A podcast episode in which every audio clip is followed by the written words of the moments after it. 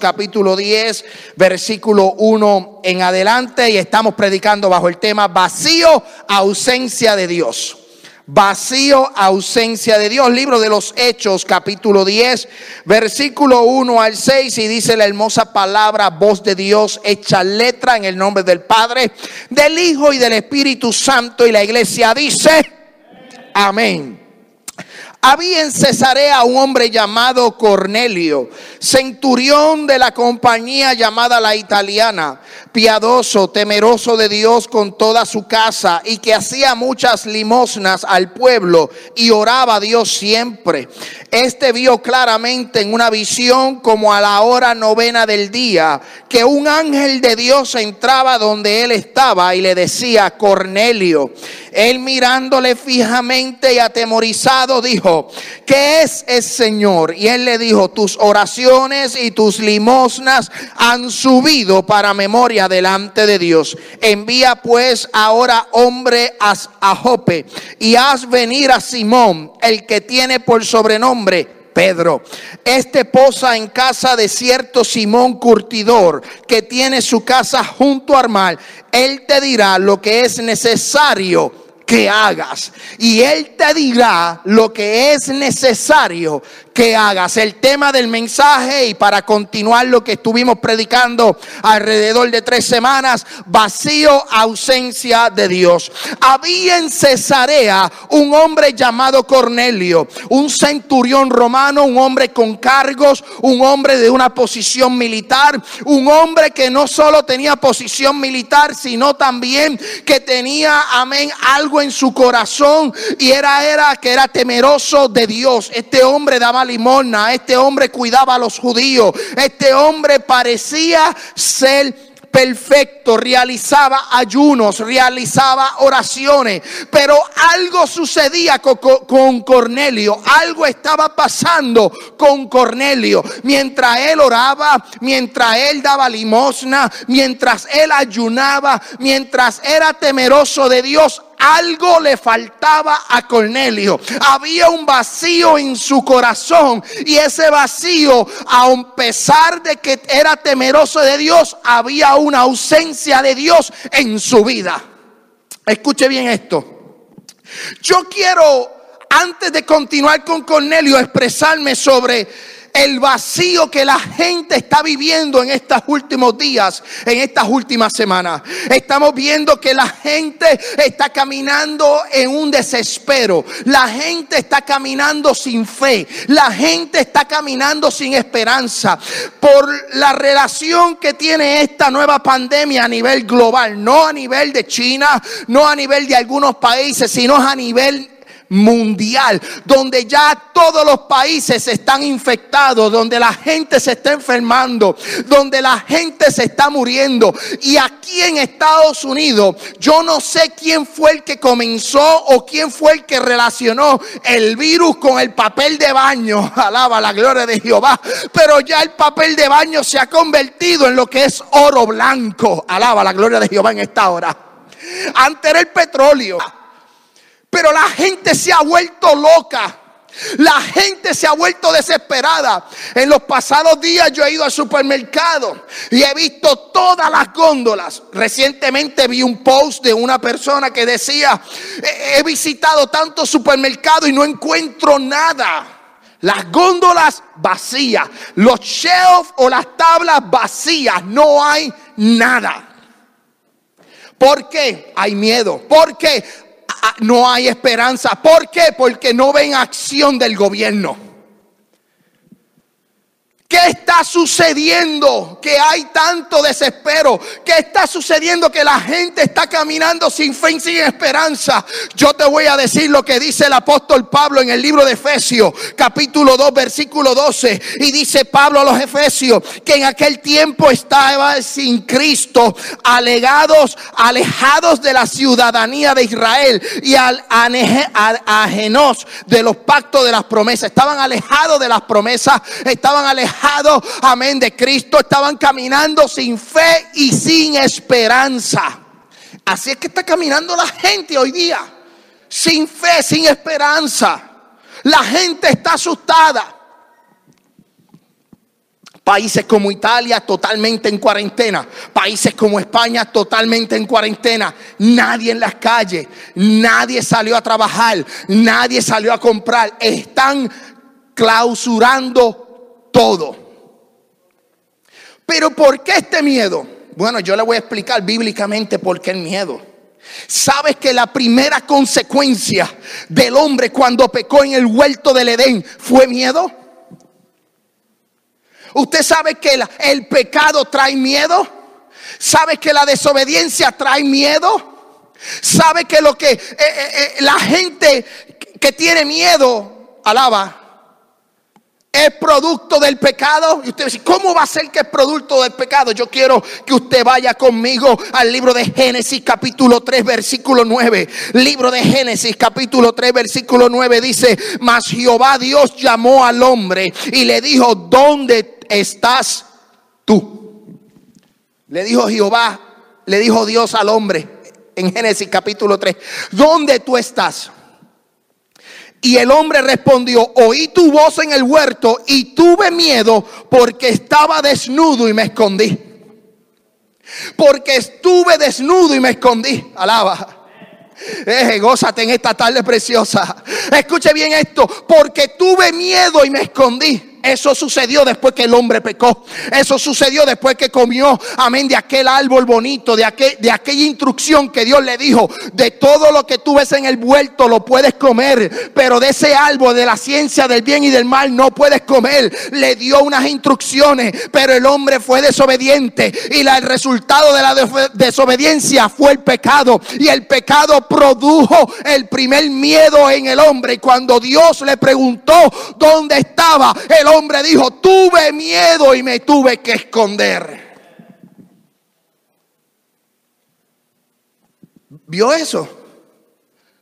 Lo primero que sucedió fue miedo. ¿Qué es miedo? Terror. ¿Qué es miedo? Espanto. Dice, escuche bien esto.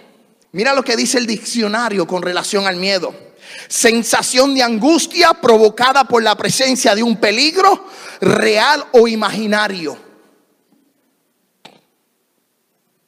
Eso es miedo. Sensación de angustia que, es provocada por la presencia de un peligro real o imaginario. Eso es miedo, eso es terror, eso es espanto.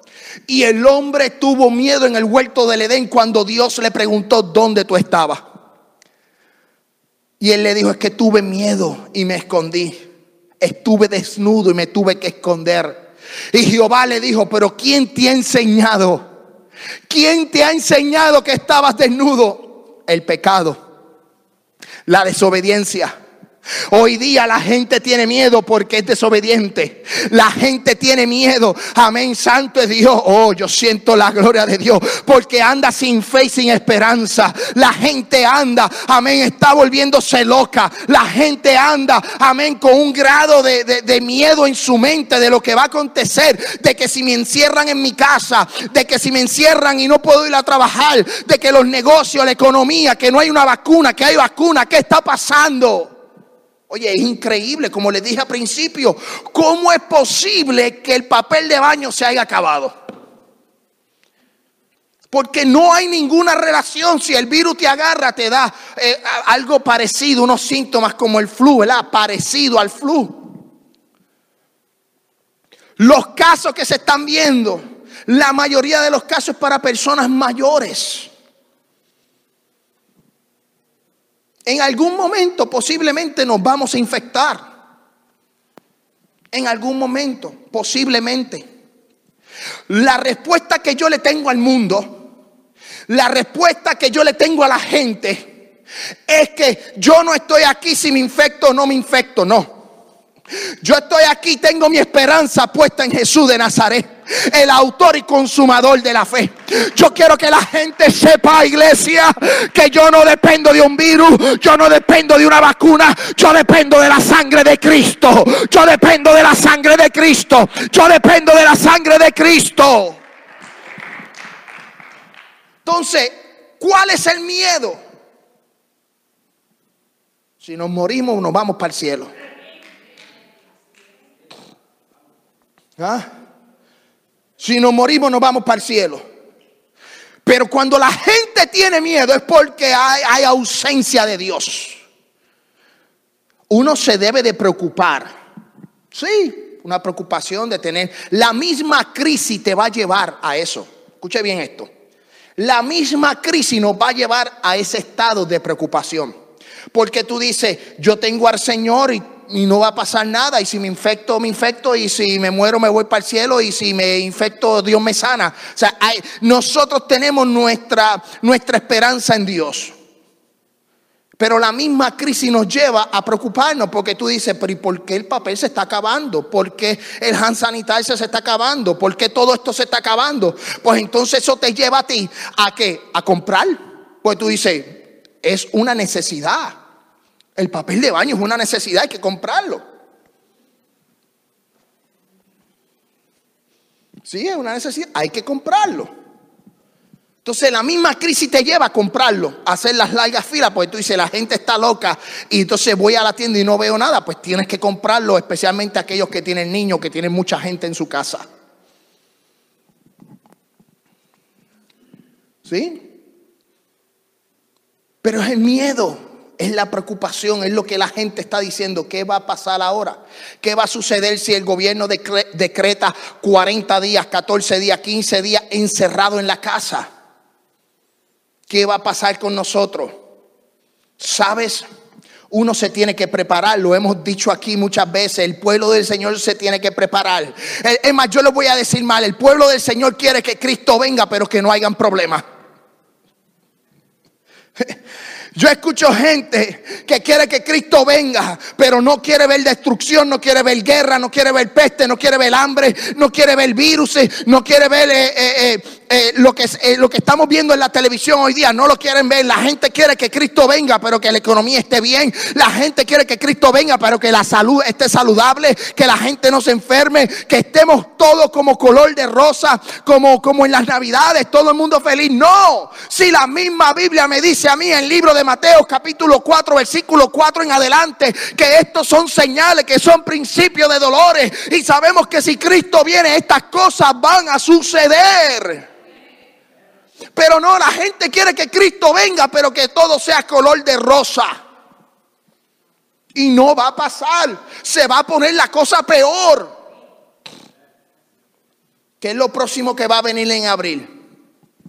Porque en enero tuvimos los temblores los terremotos. En febrero, enero, febrero tuvimos los fuegos forestales. Australia casi se quemó completa.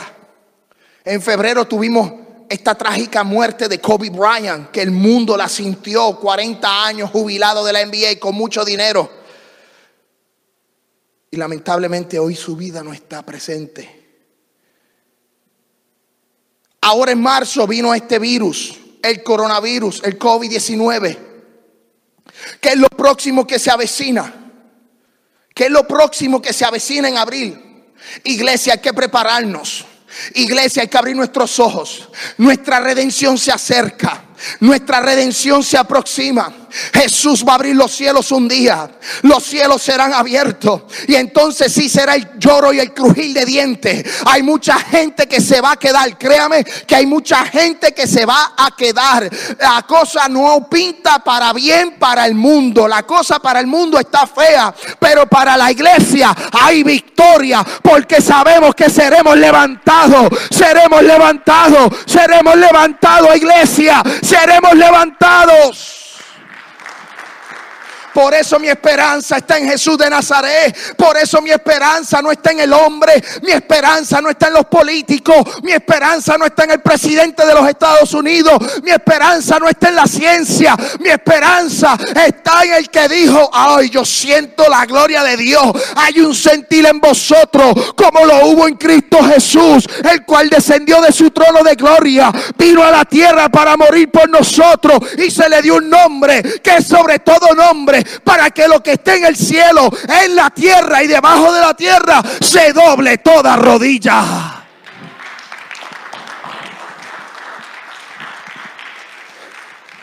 Yo le voy a decir algo, usted prepárese, compre arroz, compre agua, usted prepárese. Escuche bien, usted prepárese porque somos tenemos que ser sabios. Pero usted tiene algo que la gente de afuera no tiene. Escuche bien esto. Usted se va a preparar, usted va a comprar agua, usted va a comprar comida enlatada y usted se va a preparar por unas dos semanas. Compre sus artículos de mujeres, o sea, artículos de mujeres, artículos de hombres. Cómprelo y almacénelo por dos semanas, tres semanas. Pero usted tiene algo que la gente en la calle no tiene. ¿Y tú sabes qué? A Jesús de Nazaret que cuando antes, antes a lo mejor no lo hacíamos. Pero todo esto está provocando que la iglesia cambie. Todo esto que está sucediendo, la iglesia tiene que cambiar. Tiene que poner la mirada en el blanco de la soberana vocación que es Cristo. Si ante usted se sentaba a la mesa, amén, cuando llegaba el trabajo y su esposa le tenía las comidas calientitas, las tortillitas, la baleada, no sé, las pupusas, un mofón, un arroz con habichuela, un arroz con andule, alaba la gloria de Jehová. Yo no sé con qué lo quieras combinar, pero si esposa, su esposa, su esposo le tiene la comida hecha y usted se sienta en la mesa, a lo mejor antes, antes, no lo digo ahora, antes, usted llegaba del trabajo, se lavaba las manos o apenas se las lavaba, amén, se sentaba a la mesa y empezaba a comer, a comer, a comer, a comer, a comer, a comer, a comer, comía, ponía los lavos, los, platos en la lavadora, el plato los lavaba. Hoy no. Ahora tenemos que, cuando lleguemos del trabajo y tengamos la comida preparada en la mesa, ahora hay que darle gracias a Dios. Hay que decirle, tú la multiplicas. oh, yo siento la gloria de Dios. Ahora hay que orar para que Dios multiplique la comida. ¿Sabes qué? A lo mejor muchos de ustedes han practicado eso porque lo han vivido en carne propia en sus países. Pero mucha gente aquí en este país no sabe lo que es la pobreza. No saben lo que es la necesidad. Yo recuerdo en una ocasión que fui a una aldea de indígenas. Y en esa aldea de indígenas, por la mañana, yo le estaba contando a algunos hermanos que por la mañana estuve 14 días en esa aldea. Y por la mañana me daban huevo con frijoles y, un, y una tortilla.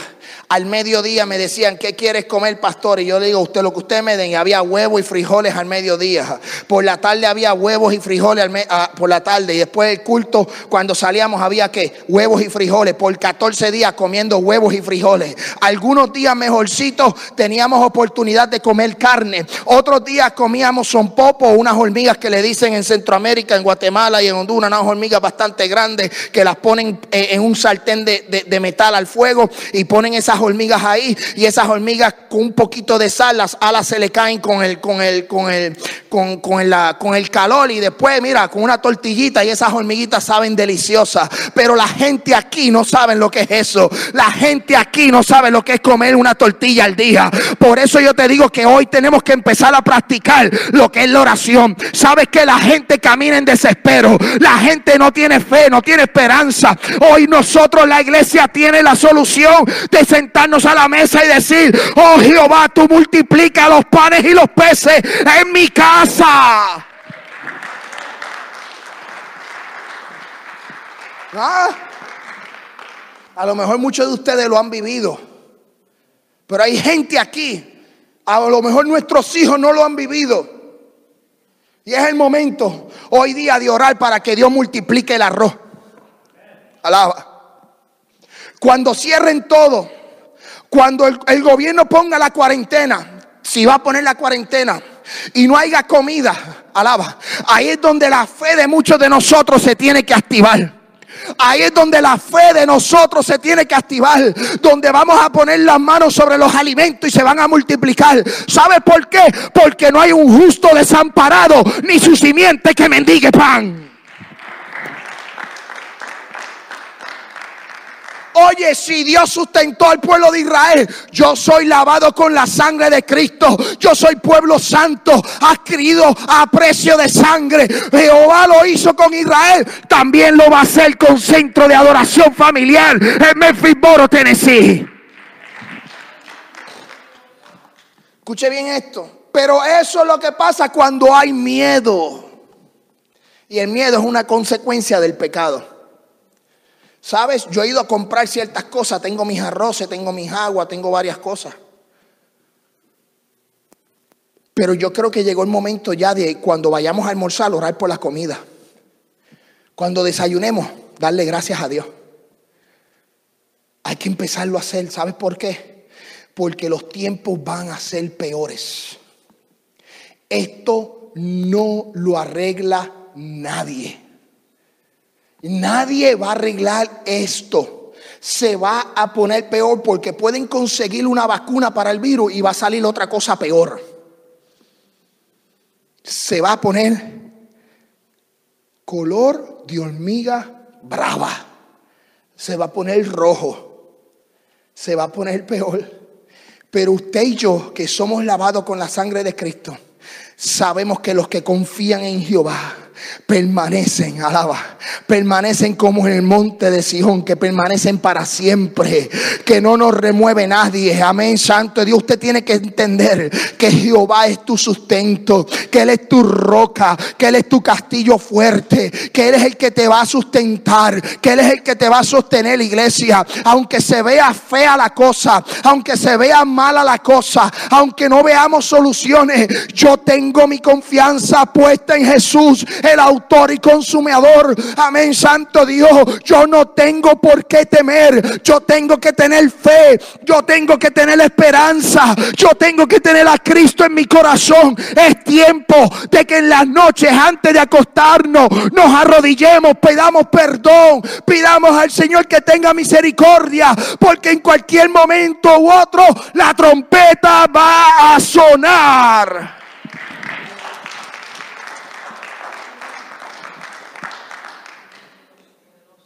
Yo estoy haciendo en mi casa, yo siento a Sarita, siento a Itan.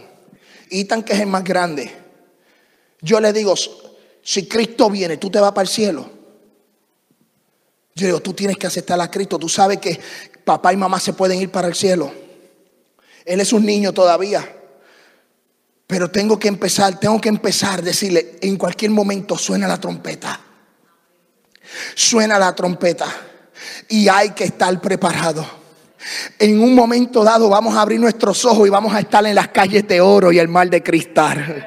Vamos a estar, amén, santo Dios, en las calles de oro y en el mar de cristal. Vamos a sentarnos junto a la mesa. Vamos a celebrar la boda del Cordero. No vamos a estar en lloro. No vamos a tener enfermedad. No vamos a tener tristeza. Nos vamos a encontrar con Jesús de Nazaret. Nos vamos a encontrar con el novio. Nos vamos a encontrar con el novio. Nos vamos a encontrar encontrar con el novio. Nos vamos a encontrar con el novio. ¿Sabes qué? Hay un problema serio y es el miedo. Y el miedo es bíblico. ¿Cómo va a ser? Sí, porque lo menciona la Biblia varias veces. Adán tuvo miedo y se escondió porque había pecado. Adán tuvo miedo y se escondió. Fue la consecuencia. Y de ahí en adelante el hombre tuvo miedo. Ahí en adelante usted y yo posiblemente en algún momento tengamos miedo.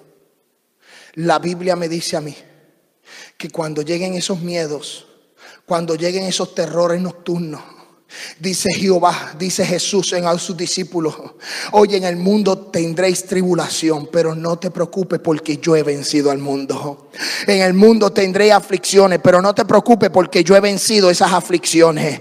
No te preocupes si en el mundo hay tribulación porque yo he vencido esas tribulaciones. Oh, yo siento la gloria de Jehová. Él venció el coronavirus, él venció el flu, él venció los terremotos, él venció las enfermedades. Jesucristo dijo, yo soy el camino, la verdad verdad y la vida. Y nadie viene al Padre. Él dijo, yo soy el camino. Es el único camino para llegar al Padre. Él es la vida. Entonces, entonces, ¿qué está sucediendo? ¿Cuál es el desespero? Va a llegar posiblemente el día. Escuche bien esto. Posiblemente llegue el día que cierren todo.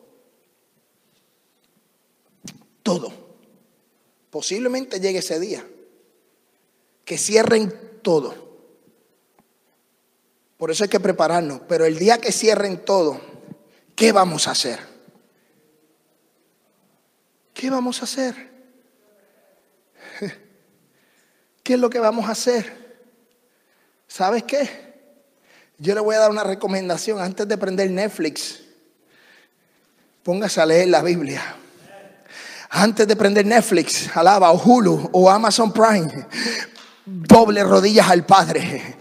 Antes de, amén, Santo Dios, escuchar música, escuche la Biblia, lea la Biblia, porque los tiempos van a ser peores y la fe va a ser probada. La fe de nuestra vida va a ser probada. Pero sabes que la Biblia me dice a mí que la fe viene por el oír, el oír la palabra de Dios. Oh, mi alma adora al Cristo de la gloria. Yo voy a aumentar mi fe cuando escucho la palabra, cuando leo la palabra, cuando Dios me habla a través de la palabra, yo aumento mi fe. Porque cuando lleguen esos días oscuros, yo puedo decir, Jehová es mi castillo y mi fortaleza. Alzaré mis ojos a los montes. ¿De dónde vendrá mi socorro? Mi socorro viene de Jehová, que hizo los cielos y la tierra.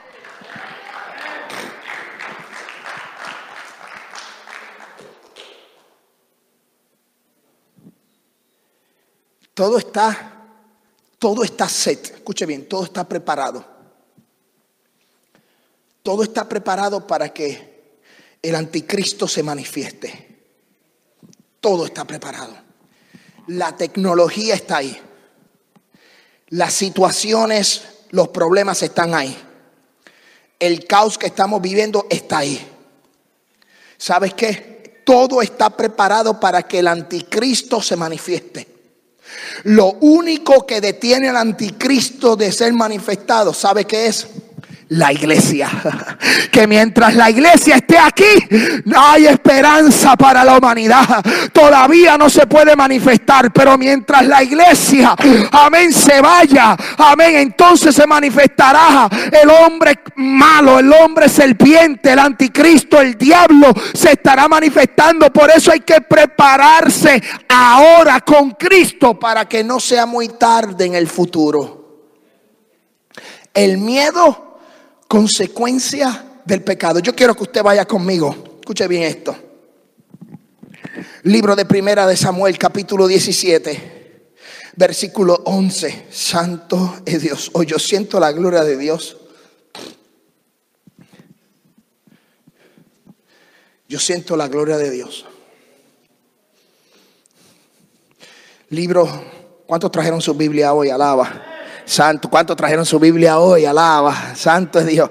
Libro de Primera de Samuel, capítulo 17, versículo 11, dice, oyendo Saúl y todo Israel estas palabras del filisteo, se turbaron y tuvieron que gran miedo. ¿Escuchó bien eso? Dice, dice, dice la Biblia, repito, oyendo Saúl y todo Israel estas palabras del filisteo, se turbaron y tuvieron que gran Miedo. ¿Por qué Saúl tuvo miedo de un filisteo? Porque el hombre estaba caminando flojito. Porque el hombre no estaba guardando los mandamientos que Dios les dijo que guardara cuando se hizo rey. Tuvo miedo. Pero ¿qué pasó? Tuvieron que, mientras Saúl, escuche bien esto y le voy a, le voy a dar, parafrasear la historia para no, no estar aquí esta mañana. Alaba. Pero esto es una de las historias que a mí más me fascina, la de David. Yo la puedo ver en película, lo puedo leer, puedo leer libros relacionados a David. Es una de las historias que más me emociona y más me gusta leerlo. ¿Por qué? Porque yo veo en un joven pequeñito, en un joven, amén, apestoso oveja, cómo el propósito de Dios se cumple en este joven. Pero mientras Saúl no estaba bien delante de los ojos de Dios, dice que había un filisteo llamado Goliat. Estaban a un lado de la montaña, el pueblo de Israel estaba al lado del otro lado de la montaña y había un valle en medio de las montañas. Y dice que por 40 días hubo un hombre llamado Goliat que se paraba y provocaba a Israel. Le decía, ¿quién va a salir a la guerra contra mí? Si ustedes me vencen, nosotros les vamos a servir. Y por 40 días este Goliat, este hombre, amén, se paraba en el valle para retar al pueblo de Israel. Pero ninguno era capaz de salir a la guerra. ¿Por qué? Porque tenían miedo. Hay gente que le tiene miedo al coronavirus, alaba. Hay gente que le tiene miedo a las enfermedades. Hay gente que le tiene miedo a lo que dice el presidente, a lo que pasa con los gobiernos, a lo que está sucediendo. La gente tiene miedo, están actuando como Saúl. Escuche bien esto.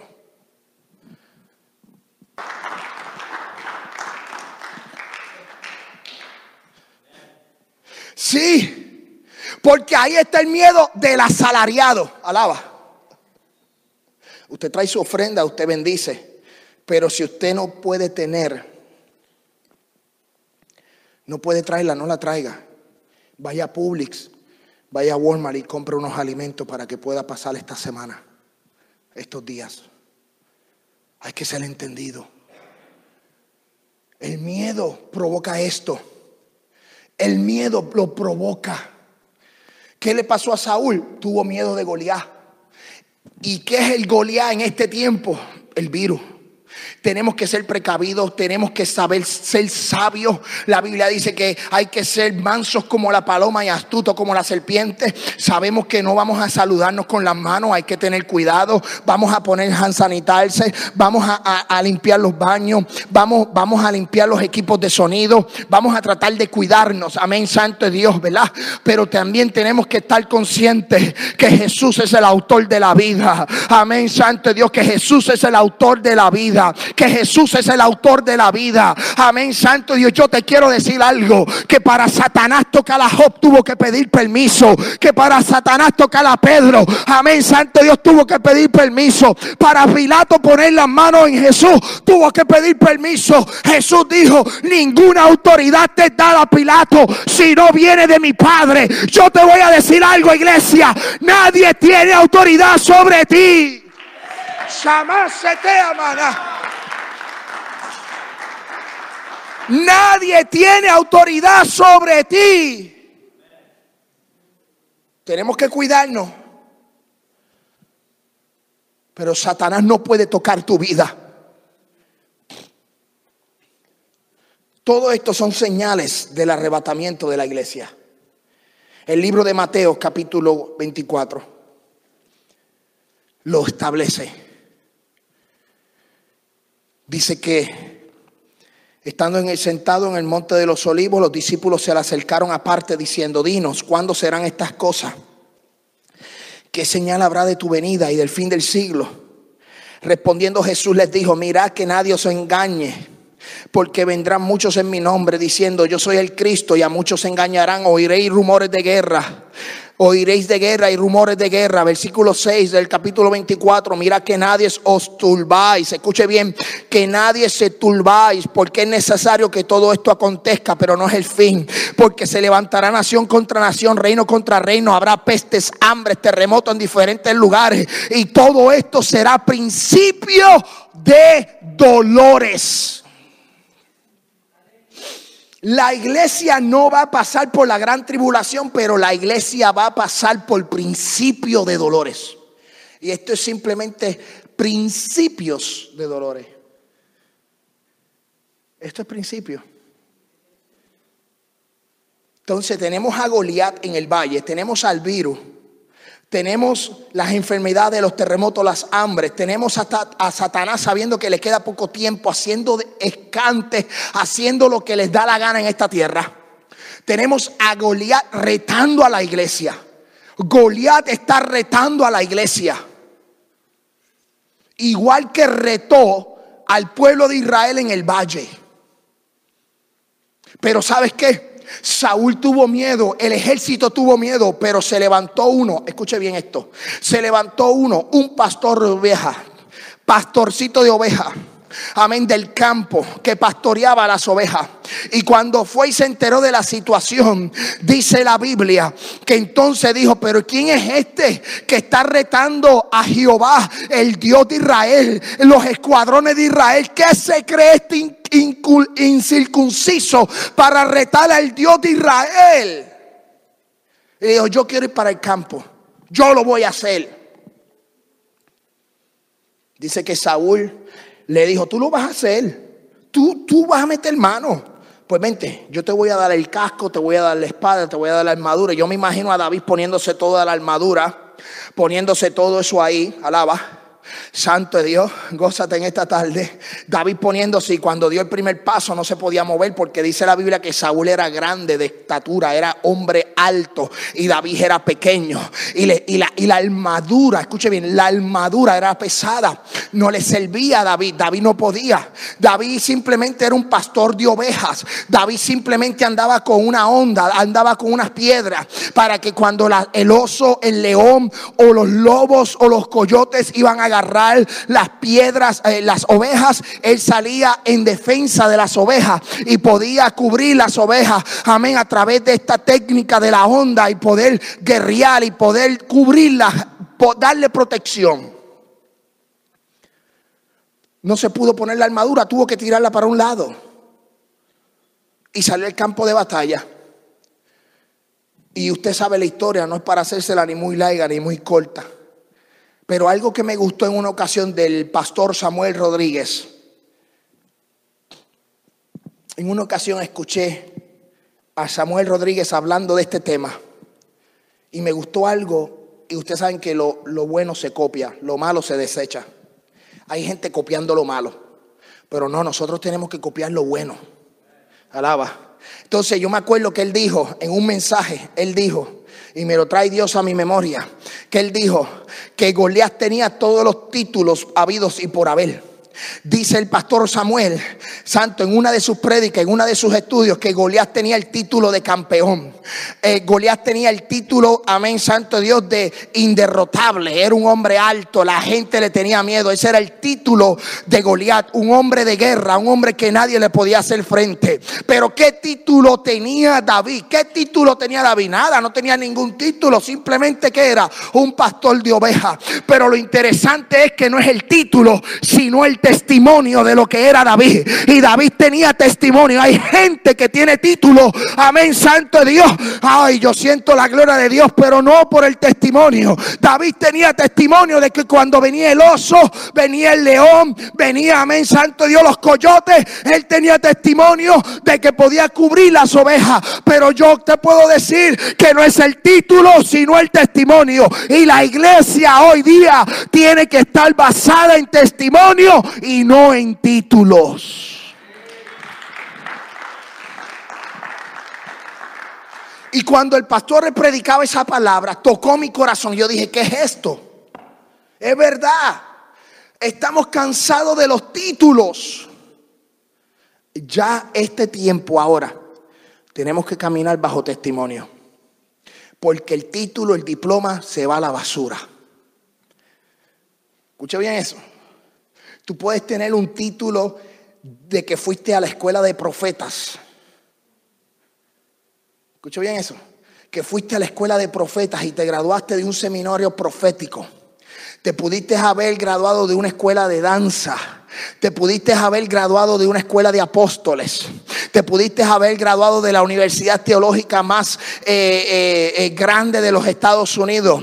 Pero al fin y al cabo el coronavirus va a tomar el título y lo va a hacer pedazo. Porque esto es por testimonio. Esto es de aquellos que sí tienen fe. De aquellos que se atreven a dar un paso hacia adelante. Mi alma adora al Cristo de la gloria. La gente tiene que saber que estamos viviendo en momentos difíciles y el mismo Jesús Jesús dijo en el monte de los olivos que habrá pestes y hambre y esto será el principio de dolores. Ya estamos terminando. Esa fue la introducción para hablar de Cornelio. Ahora voy a hablar de Cornelio.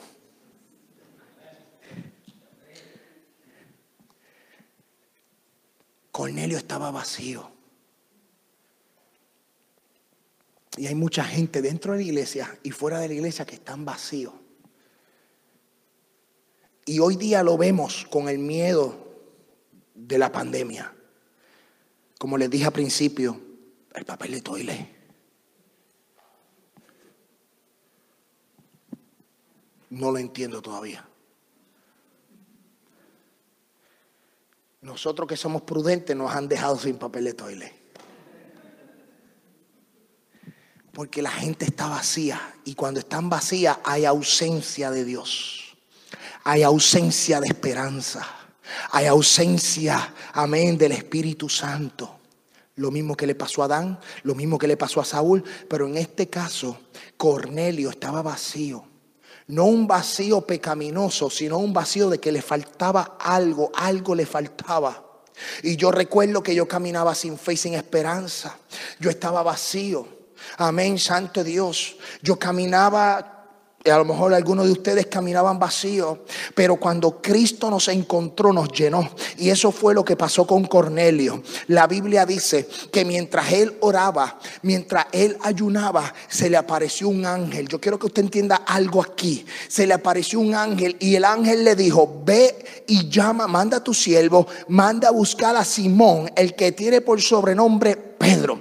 El ángel le da el mensaje, un mensaje para que vaya a buscar a quién? A Pedro. Escuchó bien eso. Mandó a buscar a Pedro. Entonces Pedro al mismo tiempo no vio una, no, no vio un ángel decirle que vaya a casa de, Cornelio, no, fue todo lo contrario, dice que escuchó la voz del Espíritu y tuvo una visión, fue algo totalmente distinto. Cornelio recibe la visita de un ángel para que mande a buscar a Simón Pedro, pero Pedro dice la Biblia que estaba orando y en ese momento que estaba orando vio una visión y el momento escuchó la voz del Espíritu y le dijo, vienen a buscarte, viene, va a pasar esto, uno, dos y tres, para no hacerle la historia ni muy larga ni muy corta, porque ya mismo nos estamos yendo, alaba la gloria de Jehová. Pero yo quiero que tú sepas que el ángel no tuvo la oportunidad de presentar el plan de salvación. La Biblia me dice a mí en Gálatas que Pablo le dice en el capítulo 1 que puede descender un ángel del cielo con un evangelio diferente y ese sea anatema. Los ángeles no pueden llevar mensaje de salvación. El mensaje de salvación, ¿quién lo tiene que llevar? Usted es el que tiene que llevar el mensaje de salvación. Yo quiero decirte que a usted se le dio el privilegio de llevar las buenas nuevas de salvación. Por eso Jesús le dijo a los discípulos ir por todo el mundo y predicar el evangelio para que el que creyese fuere bautizado, ese será salvo y el que no creyese será condenado. ¿Qué te quiero decir con esto? El ángel le dijo, manda a buscar a Pedro, pero Pedro recibió la voz del Espíritu porque Pedro era el encargado de llevarle el plan de salvación a Cornelio. Y dice la Biblia que al momento Pedro llegó a casa de Cornelio Cornelio. estaba reunido con los familiares, estaba reunido con los amigos. Y cuando llegó Pedro, Pedro entendió que Dios no hace asesión de personas. Dios no hace asesión de personas. No la hace. Vino para ti y vino para mí. Y vino para los judíos. Hay gente que le rechaza. Gente que no le quiere. Y cuando la gente rechaza a Jesús, vemos lo que pasa en los supermercados. Las góndolas vacías, supermercados vacíos, los parking llenos, la gente peleando, la gente peleando por una tortilla, por un faldo de arroz, peleando por Kleenex. ¿Sabes? Porque están vacíos. Y cuando hay ausencia de Dios, hay desespero. La gente se desespera. Nosotros como iglesia tenemos que mantener la karma. Cuando la tormenta se desató y los discípulos estaban en alta en el mar de Galilea, se desató la tormenta. ¿Y quién tuvo autoridad para calmar los vientos y la tormenta? No fue Pedro, no fue Pablo. Pablo no estaba, no fue ni Mateo ni Leví. O sea, no estaba ni, ni Simón ni Jacobo, ninguno de los discípulos. No estaba ni por allí, ni, eh, eh, Juan no pudo hacer nada. No, ninguno de los discípulos pudo hacer nada. Quien único tuvo el privilegio y quien único tiene el poder de decirle a la mar, calla, es Jesús de Nazaret.